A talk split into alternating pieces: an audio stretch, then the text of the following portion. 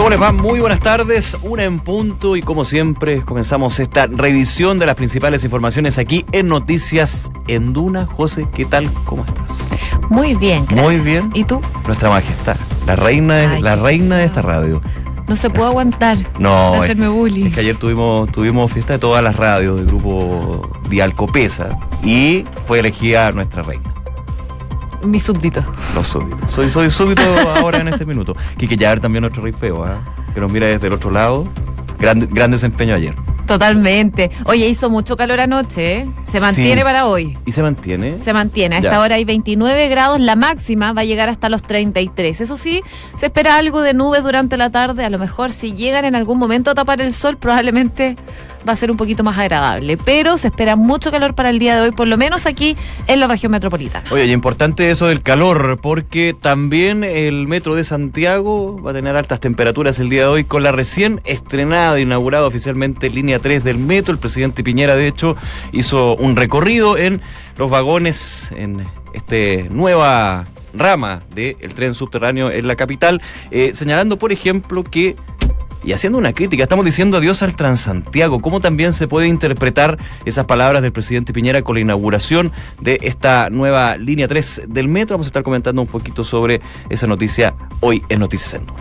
También vamos a estar conversando de estas diferencias, digo, que hay entre la UDI y el Frente Amplio. ¿Por qué lo digo? Bueno, ayer estuvo Mike Orsini aquí en Duna. Le preguntaron por la situación de Palma Salamanca y ella dijo no estar convencida de que él haya participado en la muerte de Jaime Guzmán. Hoy día en Duna también eh, hablaron con Jacqueline Van Rieselberghe, la presidenta de la UDI, que le respondió con bastante dureza a Mike Orsini y acusó al Frente Amplio que eh, de estar validando la violencia como un elemento político. Es lo que decía hoy la presidenta de la UDI. Vamos a estar revisando sus palabras en unos minutos más. Oye, y hay dos municipios que eh, están con problemas. Uno, en términos económicos, la Municipalidad de Viña del Mar, de hecho, con un déficit de más de 17 mil millones de pesos, un informe emitido ayer por la Contraloría General de la República, y también en Maipú, no por un tema de plata, sino más bien por un tema de imagen. Estamos hablando de la alcaldesa Katy Barriga, que de hecho ya genera algunos roces, no es primera vez, hay que decirlo, con respecto a un mural donde aparece ella y se ha hablado desde los concejales de oposición, especialmente de ese municipio, de un abuso del uso de imagen con respecto a lo que es el cargo edilicio. Son noticias también que se dan desde el punto de vista municipal que vamos a estar ampliando en los próximos minutos. También hay noticias internacionales, por supuesto. Por supuesto, vamos a mirar Venezuela porque, como sabemos, durante esta semana un grupo de militares se trató mm, de sublevar en contra del gobierno de Nicolás Maduro. Fueron eh, reprimidos, están... eh, eh, encarcelados básicamente. Estuvieron dando declaraciones el día de ayer pero esto por supuesto no logró acallar las críticas al gobierno de Nicolás Maduro y de hecho la oposición venezolana está tratando de reactivar la presión social en contra de Maduro principalmente en las calles. Fuerzas especiales han tenido que salir a controlar estas manifestaciones que les vamos a estar contando en unos minutos más. Una con tres vamos con los titulares El presidente Sebastián Piñera llegó esta mañana a la inauguración de la línea 3 del Metro de Santiago, en donde enfatizó que con esto le estamos diciendo adiós al Transantiago. El mandatario comentó que este sistema de transporte público fue una muy mala política pública. Y lo importante en esto es que esta red del metro es parte de un sistema, porque está plenamente integrado con lo que es el Transantiago, que va a mutar hacia un nuevo sistema de transporte que hemos denominado tercer milenio. Porque están perfectamente integrados. De hecho, los colores, los diseños son equivalentes. Y esta línea 3 del metro va a significar, sin duda, un cambio muy importante, porque nos permite extender la, línea 3, que va a ser la línea más larga de todas las líneas que tenemos, y va a ser una línea que prácticamente se conecta o se integra con todo el resto de las líneas. Por su parte, la ministra de Transportes aseguró que el metro de Santiago está mirando la extensión al aeropuerto. Durante la inauguración de esta línea 13, Gloria Hood indicó que las prioridades son sacar adelante las líneas 7, 8 y 9 y las extensiones. En otros temas, en la política, la presidenta de la UDI respondió con dureza a May Torsini tras sus dichos sobre la muerte de Jaime Guzmán y acusó que el Frente Amplio está empezando a validar la violencia como un elemento político. Esta mañana en Duna, Jacqueline Van Rieselberghe aseguró que las declaraciones de la diputada de Revolución Democrática son de un doble estándar espantoso. Acá no es una cosa aislada, es una cosa sistemática que proviene de un grupo político, que es primero eh, van a ver a una persona que, se, que, fue condenado y que se escapó de la cárcel, que rompió las leyes chilenas. Y a ellos les importa el soberano Pete y se van a tomar un café con él paseándose como cuales turistas en París. Como si, como si eso no fuese nada. Es decir, yo me imagino, ¿qué hubiese pasado si eso fuese al revés? Habría ardido Troya. Nos habrían acusado hasta los organismos internacionales y nos habrían hecho la vida a cuadritos. Entrevista completa que pueden escuchar en duna.cl. El director de la Oficina Nacional de Emergencias, Ricardo Toro, reconoció que la tramitación en el Congreso del proyecto que moderniza el servicio ha sido lenta y manifestó su expectativa para que este año la iniciativa se apruebe.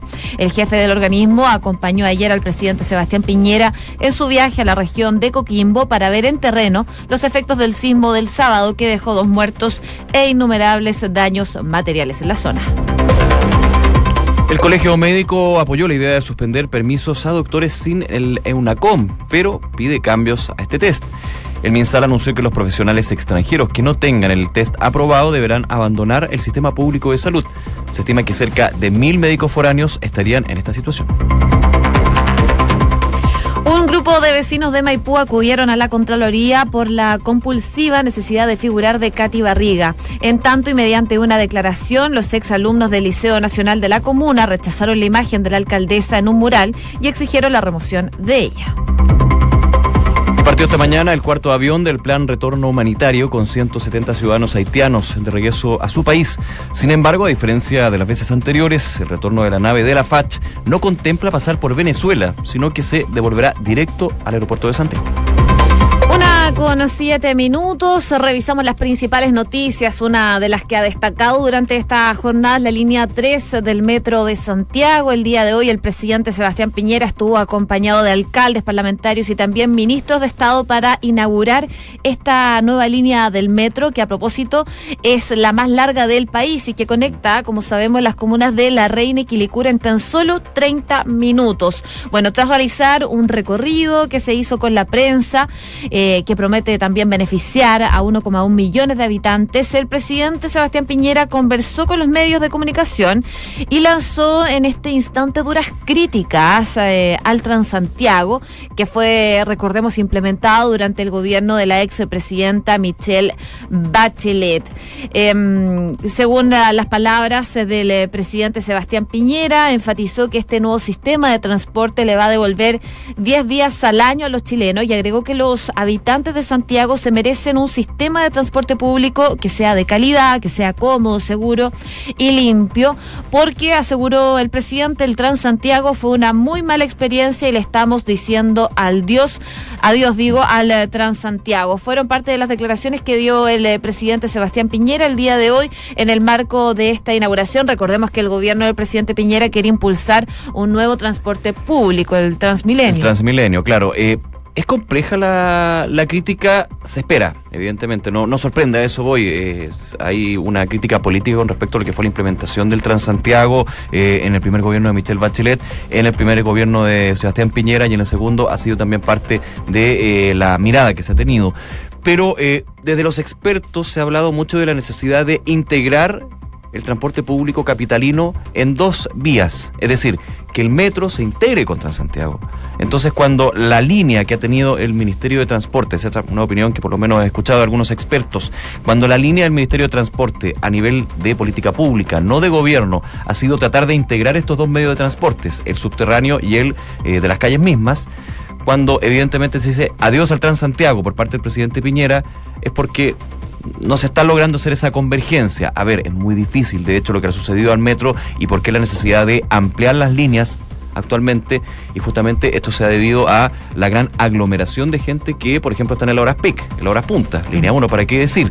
Y eso sucede porque con el desmedro que se ha dado en el Transantiago, muchos han optado justamente por el metro. Y hay algún minuto en que el metro no da para más. Han habido fallas repetitivas en la línea 1, línea 4, varias líneas evidentemente, y con la línea 3 se espera de alguna manera desatochar un poco lo que se ha dado con el tren subterráneo. El presidente Piñera eh, apunta a una crítica bastante directa, bastante fuerte al Transantiago, pero como tú decías, José, con algo ahí en el bolsillo, porque ha hablado y fue parte de la campaña presidencial del Transmilenio, cambiar el Transantiago. Hay muchos que dicen que podría ser un poco lo mismo. Recordemos que eh, con la llegada de la ministra Gloria Hutt, al Ministerio de eh, Transporte se, eh, echó, se echó marcha atrás a la licitación del Transantiago que ya estaba contemplada para los primeros meses de este año de lo que fue en su minuto la administración de Paola Tapia, ministra de Transporte. Pero bueno, volviendo al tema del metro, eh, varias postales que quedan de esta inauguración, algunos problemas en uno de los tramos, de hecho, eh, más de 100 familias que acusan que hay eh, vibraciones y ruidos molestos, justamente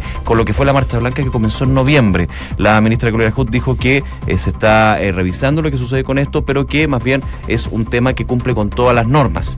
Habrá que ver efectivamente si eso se mantiene, recordando lo que fue también la inauguración de la línea 6, cuando justamente habían familias que acusaban vibraciones, ruidos molestos por el paso del tren subterráneo, que en algunos casos se solucionó, eso es cierto, pero que en otros desgraciadamente se mantiene. Así que algunos elementos que están ahí puestos con esta nueva línea eh, del metro que va a beneficiar a más de un millón de habitantes, la reina con Quilicura y que evidentemente es un paso relevante. Ojo, esta línea 3 de hecho se iba a construir en, en la década de los 80. Mira la cantidad de tiempo que pasó. Y lo que pasa es que con el terremoto de esos años se tuvo que posponer. Por eso, claro, ahora la línea 3 aparece en 2000 19. Oye, las vibraciones son en la comuna de La Reina. y los vecinos han alegado de que sienten estas vibraciones, sobre todo durante la marcha blanca de esta línea.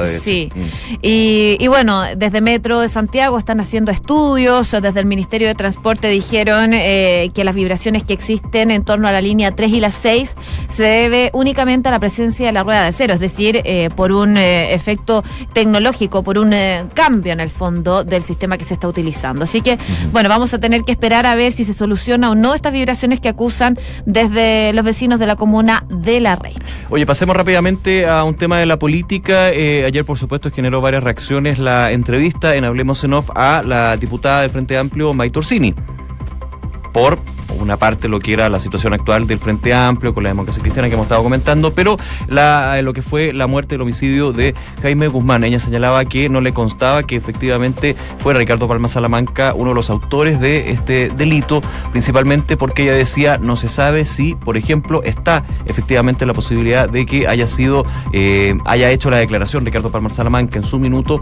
bajo eh, torturas. Eso, por supuesto, prendió los fuegos desde la otra vía eh, de los partidos de la otra vía política, y fue justamente la presidenta de la UDI, Jacqueline Van que en conversación con Duna lanzó duras críticas, no solamente a Bertursini, a la diputada, sino también al Frente Amplio. Al Frente Amplio eh, como conglomerado y cómo ha sido la actitud del último tiempo. Bueno, de hecho, la timonel de la UDI eh, se lanzó en picada con estas declaraciones y no solo a Maitorcini, como tú decías, al Frente Amplio, porque ella decía y comparaba, ¿qué pasa si del lado de la vereda de la UDI se juntan eh, con una persona que ha hecho desapariciones políticas, se toman un café como si nada hubiese pasado, desde el Frente Amplio nos harían la vida a cuadritos. De hecho, dijo la presidenta de la UDI que se está empezando a validar la violencia como un elemento político y según sus palabras ellos consideran que tienen la autoridad moral para decir contra quiénes se puede usar la violencia. Yo lo considero muy peligroso, dijo la presidenta de la UDI el día de hoy durante la mañana en respuesta también a estos dichos que dijo May Torsini el día de ayer en Duna en. En Hablemos en por supuesto, las dos entrevistas ustedes las pueden revisar en duna.cl para tener las dos eh, veredas, por supuesto, de este tema. Una con trece, vamos con otra noticia, José, eh, de esta semana, relevante, muy importante el tema medioambiental, claro, como no eh, recordar lo que fue final del 2018 con la situación de Quintero y Pochuncaví, pero no solamente ese caso, sino también lo que ha sido toda la discusión con respecto a las políticas medioambientales, la prevención, la sanción también, la entrega, por ejemplo, de información falsa, son varios elementos que están compuestos en el proyecto de ley de delitos ambientales que ayer fue firmado por el presidente Sebastián Piñera. ¿De qué consta este proyecto? ¿Cuáles son también los cambios y cómo podría solucionar los problemas que desgraciadamente se van repitiendo en materia medioambiental. Para eso ya estamos en contacto con el subsecretario del Medio Ambiente, Felipe Riesgo, subsecretario Riesgo, perdón. Eh, Felipe, muchas gracias por este contacto. ¿Qué tal? Hola, buenas tardes Nicolás, buenas tardes Josefina, ¿cómo están? Muy bien, muy buenas tardes. Bueno, partir para que nos cuente de qué se trata este mm, proyecto que anunció el presidente Sebastián Piñera y la ministra de Medio Ambiente también, Carolina Schmidt. Así es. El día de ayer el presidente con la ministra y con todos los parlamentarios de los diversos colores políticos eh, lanzaron este proyecto de ley que se llama un proyecto de ley que tipifica los delitos ambientales y que en el fondo establece un sistema que promueve un sistema de prevención de, delitos y de daño al medio ambiente. ¿ah? El proyecto de ley consiste básicamente en que tipifica tres delitos. Uno es la generación de daños ambientales, que son en el fondo los, daños que se generan con efectos significativos a algún componente del medio ambiente, que tiene un agravante cuando se establece además que ese daño se generó en un área protegida y tipifica otros dos delitos que son bastante relevantes, que es el que impide la fiscalización que hace la Superintendencia de Medio Ambiente y el otro el que se le entrega información falsa a la Superintendencia de Medio Ambiente cuando eh, se le tiene que traer información para determinar, por ejemplo, que se cumplió una norma de emisión. Sí, subsecretario, en, en la práctica este proyecto de ley busca solucionar lo que es la ley actual, porque, a ver, recordemos, existe una ley medioambiental que debería eh, evitar este tipo de situaciones, por ejemplo, la entrega información falsa, los obstáculos para la supervisión de la Superintendencia de Medio Ambiente. Uno podría entender que la actual ley no está sirviendo, no está funcionando y por eso hay que eh, llevar este proyecto de ley al Congreso. Lo que pasa es que la actual ley, en, Chile existe una ley que establece sanciones administrativas por incumplimiento de algunos instrumentos de gestión ambiental, pero no hay establecido delitos en materia ambiental. Y las leyes penales, en definitiva, son leyes de última racha, es decir, se dejan para las conductas más graves que, que atentan contra algún bien jurídico protegido, en este caso el medio ambiente.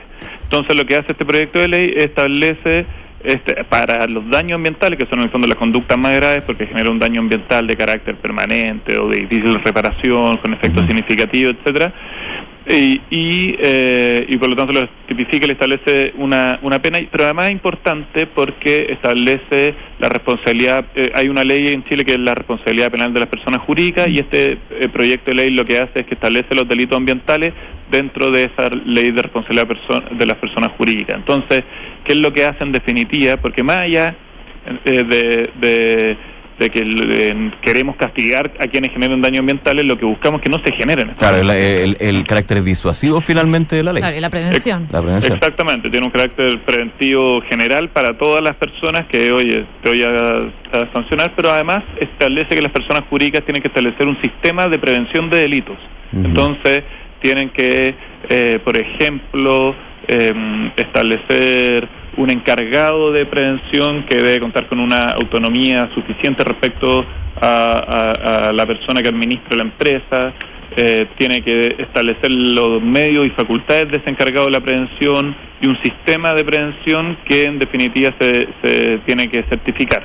Y, y, lo que se busca en el fondo es que con esto no se lleguen a generar los daños ambientales. Si lamentablemente a pesar de esto se generan los daños ambientales, ahí corre en el fondo la pena que se le aplica. Subsecretario, ¿cuáles son eh, las sanciones a las que se puede exponer eh, una persona o una empresa que em, contamina el medio ambiente? Me imagino que son diferentes por ejemplo, si se genera en una zona protegida, como es las Torres del Paine, o en un lugar que no es zona protegida. Me imagino que son distintas las sanciones que se aplican. Sí, el daño ambiental fuera de la, de la área protegida va con sanciones que van desde los 61 días hasta los 3 años. ¿eh? Y en cambio, si es en un área protegida, va de los 541 días a 5 años. Y además, ambas sanciones penales llevan aparejada una multa, que en el caso de que fuera un área protegida son de 500 a 700 UTM, que son alrededor de entre 24 a 33 millones de pesos, y dentro de una área protegida de 800 a 1000 UTM que pasan ya de 38 a 48 millones de pesos.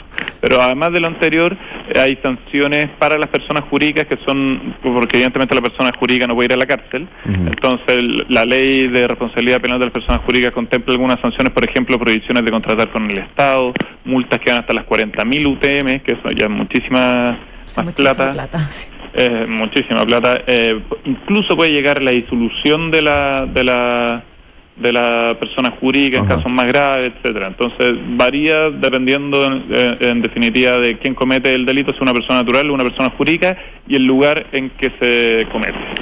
Para cerrar, subsecretario Riesco, uno se pregunta si este proyecto de ley, con todo lo que eh, in- incluye, con todo lo necesario también para un tema tan relevante como es el evitar eh, graves delitos contra el medio ambiente, fue una reacción a lo que sucedió en Quintero y Puchuncaví. Un caso, por supuesto, que está latente, que fue súper polémico, que sigue siendo polémico y que de alguna manera algunos podrían pensar que eh, este proyecto de ley que se presenta va justamente en reacción a lo que sucedió. En un minuto, con Quintero y Puchuncaví se hablaba de la imposibilidad que tenía en su minuto la Superintendencia de Medio Ambiente de poder fiscalizar, los controles que de alguna manera no se cumplieron. ¿Es un poco eso?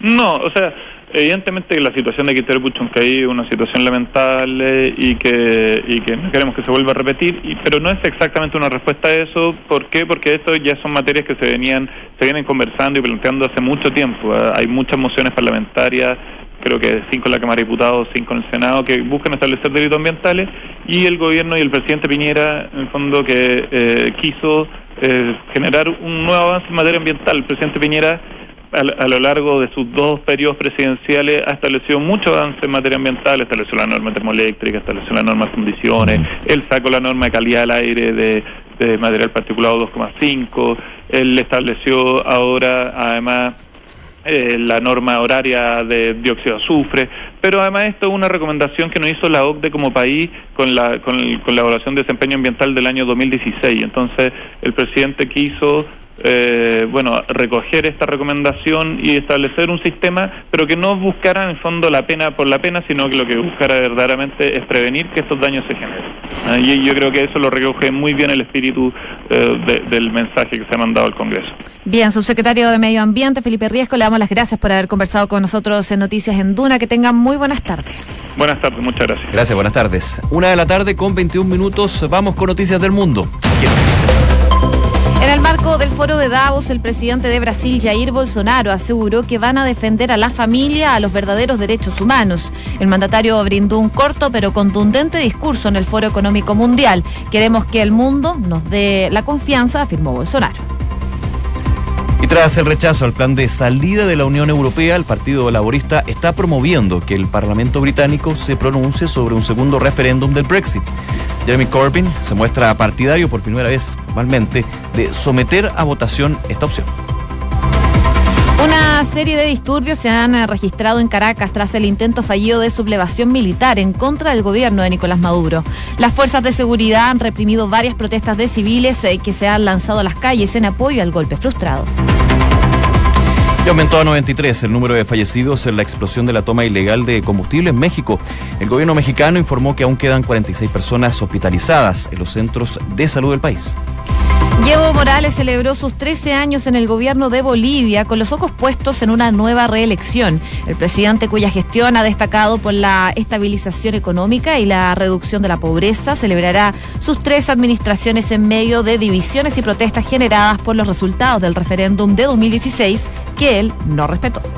Una con 22, me quedo un segundito en Venezuela, relevante, recordemos este video difundido en las redes sociales eh, en el comando de Cotiza, ahí en Venezuela, donde alrededor de 40 eh, militares de la Guardia Nacional Bolivariana eh, expresaban el llamado a la ciudadanía a sublevarse, a levantarse contra el gobierno de Nicolás Maduro, un gobierno que eh, asume nuevamente el mandatario y eso ha tenido también repercusiones. Hemos hablado de algunas manifestaciones que se han dado de un lado y otro, ya ha sido la constante desgraciadamente, pero también hay eh, miradas políticas relevantes. Por ejemplo, el día de ayer, durante la tarde, el Tribunal Supremo venezolano declaró como nula la Junta Directiva de la Asamblea, la Asamblea Nacional, digamos el Parlamento venezolano, con eh, la figura de Guaidó, en este sentido, que se habla como de un segundo poder. Hay una fragmentación importante en lo que sucede en Venezuela y eh, este efecto que se dio el día de ayer con este video, con este llamado de militares, que el gobierno venezolano dijo que era muy aislado, muy reducido el grupo, pero que no es primera vez que se da. Recordemos la situación eh, de, no me acuerdo el nombre de pila, pero Pérez. Este, el- ¿Leopoldo? no, no, no Leopoldo. Ah, Leopoldo López. No, no, era el, eh, el, el militar, este militar que Ah, fue eh, sí, piloto, em, piloto de, la, de un helicóptero. El que mataron. De hecho, sí. Bueno, eso también se hablaba de una sublevación, de un llamado a tomar las calles, pero evidentemente genera eh, una serie de repercusiones, no solamente a nivel de Venezuela mismo, sino a nivel internacional, recordando que, por ejemplo, hay una condena por parte del Grupo de Lima, con excepción de México, a este nuevo gobierno de Nicolás Maduro. Así que sigue compleja, es una constante, desgraciadamente vamos a estar atentos a ver qué es lo que sucede con este tema. Oye, declarar ilegítimo era solo una de las cartas que tenía la oposición en contra del gobierno de Nicolás Maduro, declarar ilegítima la Asamblea mm, Nacional que, eh, bueno, finalmente están tratando de combatir lo que es el gobierno. La oposición ha estado eh, bastante débil el último tiempo en contra de Nicolás Maduro, pero ahora se están tratando de rearmar y ir de nuevo en contra del gobierno. De hecho, eh, la otra carta que tienen desde la oposición es eh, una gran convocatoria, una movilización que se va a realizar el 23 de enero en Caracas y que están buscando convocatoria. Así que también depende mucho de la convocatoria que tenga, de la oposición, cómo se vaya ligando, eh, cómo van a poder en el fondo competir con el gobierno de Maduro. De hecho, eh, claro, aquí está revisando que en, en mañana en eh, Plaza Baquedano a las 7 de la tarde aquí en Santiago va a haber un eh, acto de disidentes de Maduro. Así que también no es solamente algo que se está dando ya, sino en otras partes de Sudamérica. Oscar Pérez se llama el piloto. Oscar Pérez. Sí, ahí lo encontré. Una con 25 noticias del deporte. Cristiano Ronaldo pagó una multa para zanjar el caso del fraude fiscal en España y evitó la cárcel. El eh, juzgado de la Juventus acordó pagar casi 21,6 millones de dólares eh, por ocultar ingresos generados por sus derechos de imagen. Una noticia que ha generado impacto a nivel mundial en el deporte. Eh, de- desapareció este lunes por la noche una avioneta privada en la que viajaba el futbolista argentino Emiliano Salas. El delantero, revelación en 2018, goleador también del torneo francés, se trasladaba a Cardiff cuando se le perdió el rastro a la nave que pasaba sobre el canal de la Mancha. Vamos a estar actualizando, por supuesto, esa noticia que ha generado impacto. No se sabe nada, no se habla de un accidente todavía, eh, pero eh, las horas pasan y no se ha tenido ninguna información con respecto al paradero de esta avioneta. Una situación terrible. Iba justamente a Cardiff para firmar por el club. Y termina esto, no solamente la situación de él, sino pensando también en la tripulación y el piloto. Así que vamos a estar muy atentos en Duna y, en Duna.cl con eh, este